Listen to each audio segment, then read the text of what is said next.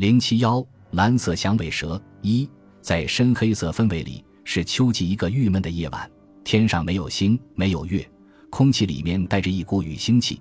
老天似乎正在考虑要不要下一场雨，把上海市的沉闷与污浊痛快地清洗一下。这个时日，距离战争结束已有几十天。上海市内的电灯上刀原子炸弹的符，提早从龌龊的黑布罩下钻出头来，高高的爬上了 V 字形的架子，骄傲的光焰，正自耀得人们睁不开眼。光辉之下，许多伟大悦目的镜头在展开，若干抹着胜利的油彩的名角在登场。若干用白粉涂过鼻子的傀儡在发抖，若干写有美丽字句的纸张贴满了墙头，若干带有血腥气的资产再加上斜十字，若干大员们正自掩藏于胜利的大旗之后，在竞演着一套著名的国产魔术，名为五鬼斑连法。他们吹口气，喝声变，变出了黄金、珠钻；吹口气，喝声变，变出了汽车、洋楼；吹口气，喝声变。变出了其他许多不伤脑筋而又值得取货的一切：仓库在销售，物价在动荡，吉普车在飞驶，香槟酒在起泡，庆祝用的爆竹在渐渐走潮，十字街头的老百姓光着眼，在欣赏好看的彩牌楼。各处五花八门的彩牌楼似已逐渐褪色，可是彩排楼上的灯光照旧直冲霄汉，灰暗的夜空让这密集的灯光。抹上了梦幻那样的暧昧的一片红，这这是胜利的光明。然而，除却闹市以外，好多的地方还是黑漆一团。西区华山公园就是眼前最黑暗的一个角鱼。在白天，那座公园是可爱的；而在这个时候，一幅美丽的画却已泼翻了黑墨水，数十花草全部进入黑暗，连轮廓也无法分清。时钟的指针。将近十一点，园子内的任何部分已不再有人。公园的一角有一带蜿蜒的土山，一部分贴近北部的围墙，约有半垛围墙那样高。这时，土山附近忽有一颗红色的流萤闪烁于树叶丛中，把那片广大的黑幕刺了一个小孔。一个魅影那样的家伙，穿着一套暗色的衣服，身子几乎完全融化在深绿色的氛围以内。那人正坐在山坡之下的一带灌木丛边，悄然在吸纸烟，一顶深色呢帽覆在他的膝盖上。那人正是鲁平。这样的时间，鲁平独自一个逗留在这个地点。当然，他的目的绝不会专在于欣赏黑暗。他不时抬起视线，穿过黑暗，望到围墙以外去。围墙之外有一带住宅区，那是先前从公园里划出去的一部分。阔度不到三十码，很像地图上的一条狭长的走廊。在外面，便是那条冷僻的公园路。鲁平所注意的是一宅青红砖杂砌的三层小洋楼，方方的一幢，式样已很古旧。晦暗的墙壁却由密密的藤蔓代替了绿色的裸漆，显示这屋子的年龄已经并不太轻。屋子右方有一片细地，栽着少量的花木。成为一个小花圃，后方二三层楼，窗外各有一座狭长的阳台。白天站在这里，可以把公园中的空气、阳光与大片绿色整个加以占领。屋子的结构虽然并不美丽，但是地点的确够理想。住在这座洋楼中的幸福的主人，名字叫做陈妙根，名字似乎很俗气，不像是个了不起的大人物。但是这个人的确很带着点神秘性，值得郑重介绍一下。他并无职业，却有相当忙碌的事物；他并无声望，却有相当广泛的交友；他并无横产，却有相当豪华的享用。在上海市沦陷的时期，大众感觉日子不好过，他的日子过得相当好。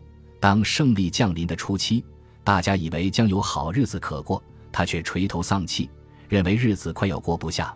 直到最近，大家又在慨叹着日子越过越难。他呢，恰相反，眼珠一眨，日子似乎过得更忧郁起来。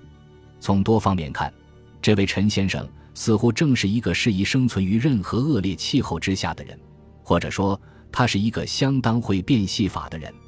鲁平生平很崇拜英雄，尤其对于善能运用各种魔术取得别人血肉以供自身营养的那种人。他都具有由衷的钦佩。而这位陈先生却正是他的拜崇对象之一个，他久有此心，对这位魔术家举行一次社交式的访问。可惜的是，机缘不太凑巧。这个晚上，他正守候着一个比较适当的时机，准备走进这宅屋子中去。不过，他并不准备把一张拜访的名片直接交给陈先生。根据情报，有一批东西，包括小数目的条子、美钞与股票之类，暂放在这二层楼上某一角鱼中的一只保险箱内。据说，这也是这位陈先生运用什么魔术手腕。敲开了一个胡桃，变化出来的东西运进屋子还不久，可能将于一个短时期内再被运走。这批资财折合市价约值一千万元，数字是渺小的。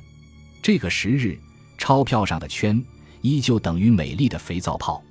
区区一二千万，在那些摇着大旗鼓舞而来的大员们的瞳孔之内，当然不知欣赏。但是鲁平。他一向是一个知足的人，他懂得东方的哲学，他深知这个年头财不宜发得太大，戏法该从小处去变，那才不至于闹乱子。因之，他很乐意于出任监剧，把这一笔躲在黑暗中的小资财，在一种不太伤脑筋的情况之下接收过来，而且一切情形对于接收的工作是便利的。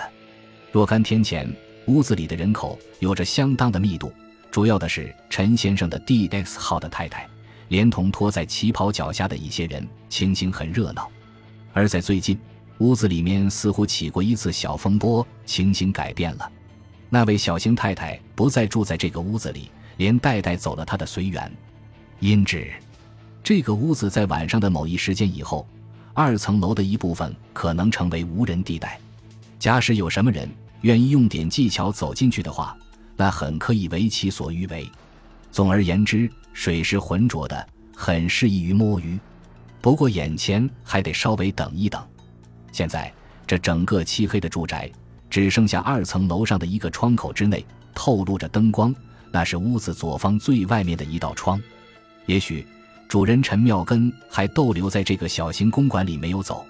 根据情报，鲁平对于任何交易都有多方面的准确的情报。那位陈先生最近的行动很有点诡秘，他不大回来这所住宅，偶然回来，总在深夜的边际逗留的时间并不会太久，而且他的出入都只假手于钥匙，绝不惊动屋子里的人。鲁平认为这些情形对于他的胃口配合得很好，他很表示感谢。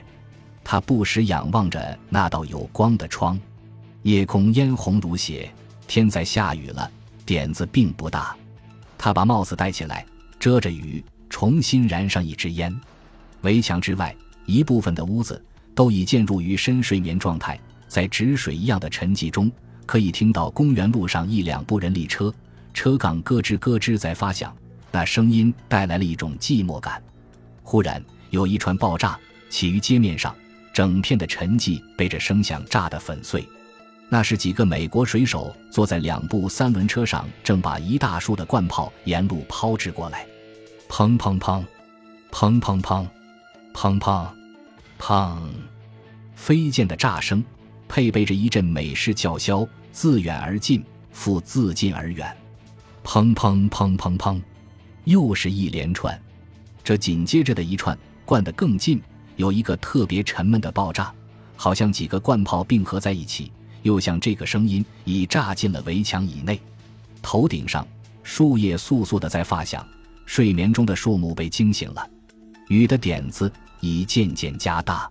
鲁平伸了个懒腰，丢掉烟蒂，看看手腕的夜光表，长针正指着十一点三十五分。响声过后，四周复归于宁静。这宁静大约维持了五六分钟。他听到那窄小洋楼的前方有一辆汽车在开走，从马达的发动声里可以辨别，那是一辆新型的汽车。不错。